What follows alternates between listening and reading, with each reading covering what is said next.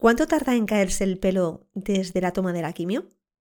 Esta quizás es una de las preguntas que más nos hacemos cuando vamos a empezar un tratamiento de quimioterapia. Porque es extraño, es extraño quedarse como una pequeña budita.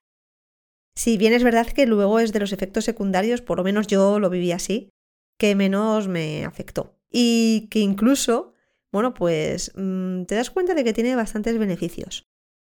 Es verdad que hay que ponerse gorrito porque, bueno, por una parte, quien quiera por estética, ¿no? Pañuelos, pelucas, sombreros, pero por otra parte es porque hace un frío que pela y el frío que se va por la cabeza es impresionante. En este podcast os voy a contar mi experiencia de cómo fue y cómo viví esa caída del pelo y también qué ocurrió cuando empezó a, a salir, que también fue muy muy curioso y nadie me lo había dicho antes. Así que mira, si os puedo revelar alguna información que no hayáis visto ya en Google, pues perfecto. Vamos a por ello.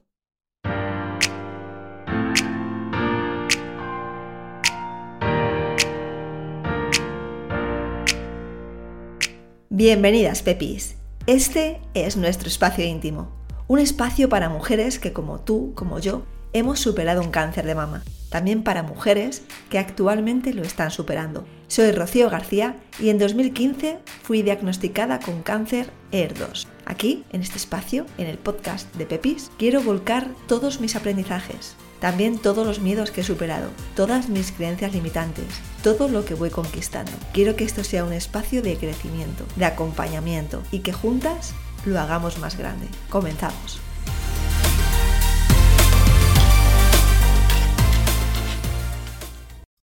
Decirte que hasta el cáncer de mama nunca había llevado el pelo corto. Mi madre desde pequeña siempre me lo había dejado largo, y bueno, tengo el pelo muy liso, entonces llevaba el pelo largo, liso, hasta un poquito por encima del culete. Luego fui cumpliendo años y me parecía un poco coñazo, la verdad, porque tardaba mucho tiempo en secármelo y, bueno, y en peinarme y, y eso. Tampoco es que le hiciera mucho caso. Entonces me lo corté. Pero nunca corto, siempre estaba por lo menos pasando los hombros. Cómodo, que me permitía hacerme una coleta para hacer, para hacer deporte y arreando. Esa era yo. Y entonces, diagnóstico de cáncer de mama y con quimioterapia. Y sí, iba a perder el pelo. Lo primero que dije, madre mía, a ver qué cabeza tengo yo y cómo me veo, ¿no? Porque, claro, nunca nos hemos visto así sin pelo. Muchas veces ni siquiera siendo bebés porque ya nacemos con él. Y hay cabezas extrañas, hay cabezas redonditas, hay cabezas, bueno, de todas las formas y iba a decir colores. Colores no tantos, pero formas sí bastantes. Mm, ¿Cómo lo hice yo? Bueno, como tenía el pelo largo, no quería que hubiera un cambio tan tan drástico o que fuera un shock muy grande para mí.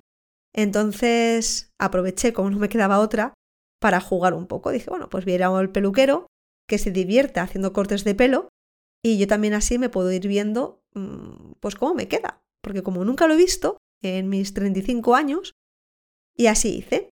Primero me hice un corte de pelo, la verdad es que bastante molón, más larguito por un lado, más cortito por el otro, y dije, mm, mira, pues ya sé cuando me crezca el pelo que este corte me queda bien. Tengo que decir que fue una de las épocas donde más guapa me vi. Me gustaba mucho.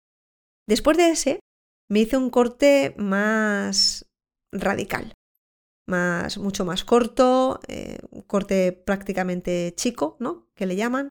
Y bueno, quería eso mismo, que cuando empezara con la quimio y se me empezara a caer, no hubiera mechones largos.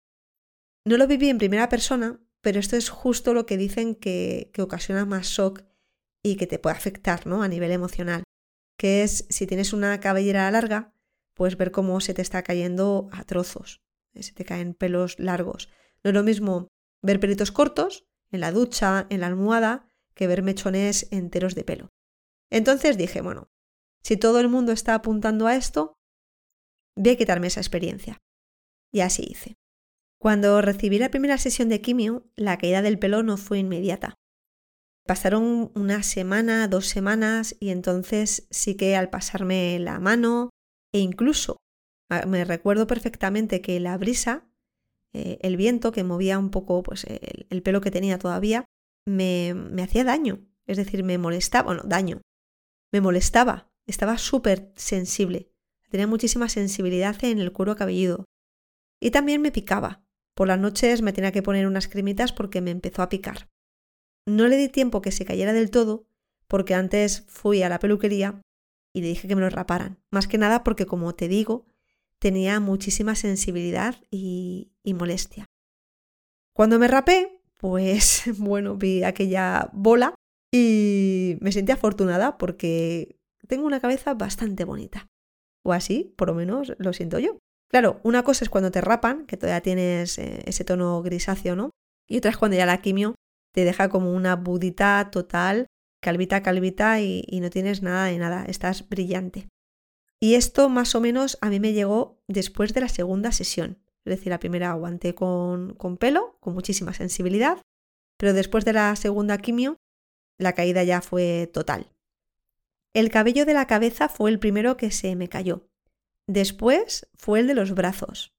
Y nunca, vamos, estaban súper suaves. Unos brazos. Eh, era extraño porque no tienes pelos en ninguna parte, en ninguna parte. Que la gente piensa en el cabello, ¿no? Pero no, se te caen los pelos de los brazos, de las piernas, de las axilas, de las ingles, del labio, de las cejas, de las pestañas, de la nariz. Todos los pelos se te caen. Vamos, te quedas como una muñequita. Yo recuerdo que me gustaba mucho tocarme los brazos porque los tenía muy suaves. Y lo mismo las piernas. Yo decía, jo, qué gozada. Menuda depilación láser. Oye, que tiene sus beneficios. Que no gastamos mucha pasta en depilarnos. Así que los beneficios tienen. Y luego, esto ya depende de cada persona. Pero sí que puedo decirte en mi caso, yo era muy velluda de, de piernas y de, y de brazos. Y en los. Bueno, y nunca he llegado a ser igual de velluda que era antes. De hecho, en las piernas tengo cuatro pelos. De rodilla hacia ingle, nada, es que mm, no se ven. Y de rodilla hacia pie, eh, me salen cuatro. Que te las quito, vamos con las pinzas, pam, pam, pam, pam, fuera. Así que no hace falta ni láser, no hace falta ni cuchilla, ni nada de nada. Eso yo, ¿vale? ¿Qué pelos sí que han salido? Y con fuerza, el pelo del labio. No me preguntes por qué. Pero, ¿cómo puede salir tanto pelo? No lo entiendo. En mi caso tampoco me han vuelto a salir mucho pelo en las axilas, tampoco en la ingle. Ya os digo, brazos, piernas, em, axilas e ingles, no hay mucho pelo. Em, cejas tampoco me salió. Tenía antes las cejas mucho más pobladas y ahora, bueno, se nota que he perdido bastante y lo mismo también en las pestañas, ¿vale? Eso sí, el labio, nada. Ya ojalá, ojalá se hubiera quedado el labio también debilitado, pero no. ¿Y qué es lo que me ocurrió a mí cuando me empezó a crecer el pelo? Pues primero me salió como una, nada, una, digamos, como cuando le empieza a salir el pelito al bebé. Es así como muy suavecito, muy fino. Pero es que en mi caso, además, salió totalmente gris. Yo no tenía apenas canas con 35 años cuando se me cayó, el pelo. Sin embargo, el que salió fue primero suave, muy suave, muy fino, y todo gris. Mi cabeza era totalmente gris, todo con canas. Luego fue saliendo más pelo, fue cogiendo fuerza, el gris no se fue, es decir, eh, se fue una parte, pero me quedé con un montonazo de canas, que a día de hoy tapo con, con barros y con tintes vegetales. Esperamos que salieron muchas canas. Y durante un año, año y medio, tenía el pelo súper fosco, muy fuerte y rizado. Yo siempre había tenido el pelo muy fino y liso. Y me cambió totalmente. Salió con tanta fuerza que, bueno, mm, de hecho mis hermanas me decían que me parecía la llama de Hola Gease, ya sabéis. Porque tenía un pelo y además muchísima, muchísima cantidad. Me cambió totalmente. Después de un año y medio de diferentes cortes de pelo, mi cabello volvió a ser el que era. Es decir, dije adiós al rizadito y volví a ser liso. He pasado por diferentes épocas, ha habido momentos en que estaba muy fino, muy quebradizo, poca cantidad, pero bueno, me lo he cuidado con diferentes tratamientos naturales y ha ido cogiendo bastante fuerza.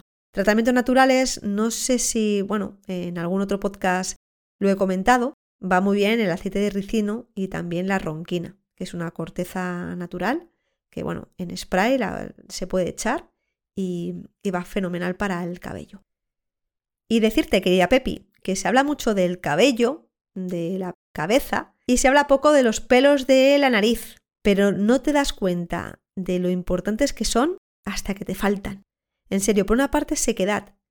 Tenía mucha sequedad nasal. Y por otra parte, eh, un enfriamiento que cogí, te das cuenta de que la, la velilla se te cae sin freno, porque claro, no hay pelillos que lo frenen, va todo para abajo, no, te da tiempo, a, veces no me daba tiempo a sacar un Kleenex, era como sentí algo y ya está. O sea, en serio, no te das cuenta del poder que tienen los pelillos de la nariz hasta que faltan.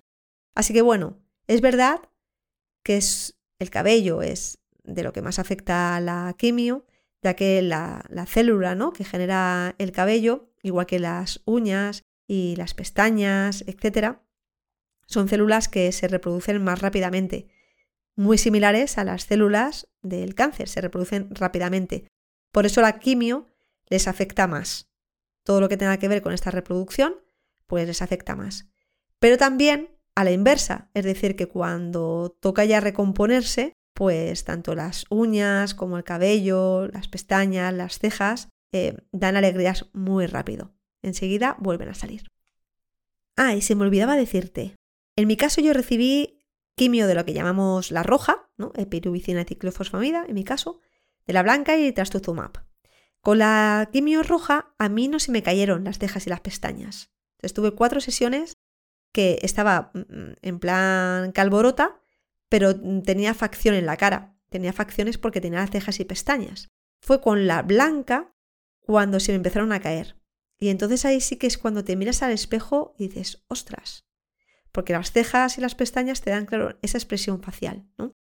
Es un momento en el que hay que amarse mucho, quererse mucho e interiorizar que es algo temporal.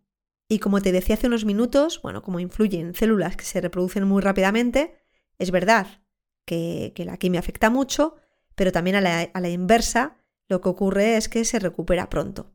¿Ok? Entonces, todo pasa. Paciencia y aprendizaje.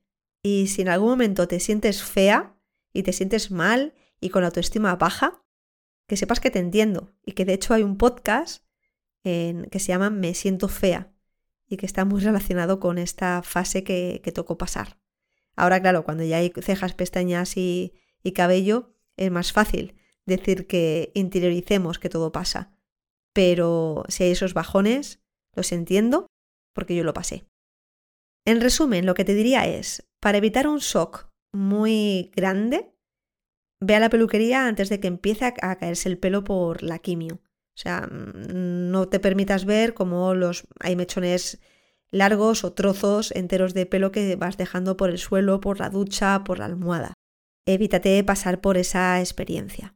Aprovecha, quizá como, como yo, hacerte cortes de pelo que nunca te has atrevido, porque sabes que bueno, que al final vas a estar pelona, pero mientras puedes jugar, puedes disfrutar. Luego, en mi caso, tuvieron que pasar dos sesiones de quimio hasta que se me cayó el pelo. Pero es verdad que la sensibilidad empezó mucho antes y por eso decidí raparme del todo. Las cejas y las pestañas no se cayeron hasta las sesiones de quimio blanca. Eh, no me pasó con las rojas. Y luego, es cierto que una vez que terminé de tomarme las rojas, empezó a recuperarse el pelo en ciertas zonas del cuerpo. Y como todo en la vida tiene su parte positiva, pues durante esta fase benefíciate de ir súper bien depiladita sin tener que invertir en esteticien, ni en bandas de cera, ni en láser, ni, ni pinzas, ni máquinas, ni nada de nada. Vas a estar suave, suave. No me cabe la menor duda de que como buena Pepi vas a saber disfrutar de esta sesión vital de pelos fuera. Ah, y ojo, que el pelo corto crea adicción. Somos muchas quienes después de pasar por un cáncer de mama y de disfrutar de los beneficios de llevar el pelo cortito, hemos dicho que bye bye al pelo largo. Quizá tú seas una de ellas, quizá no, da igual. Pelo corto, pelo largo, vas a estar preciosa siempre.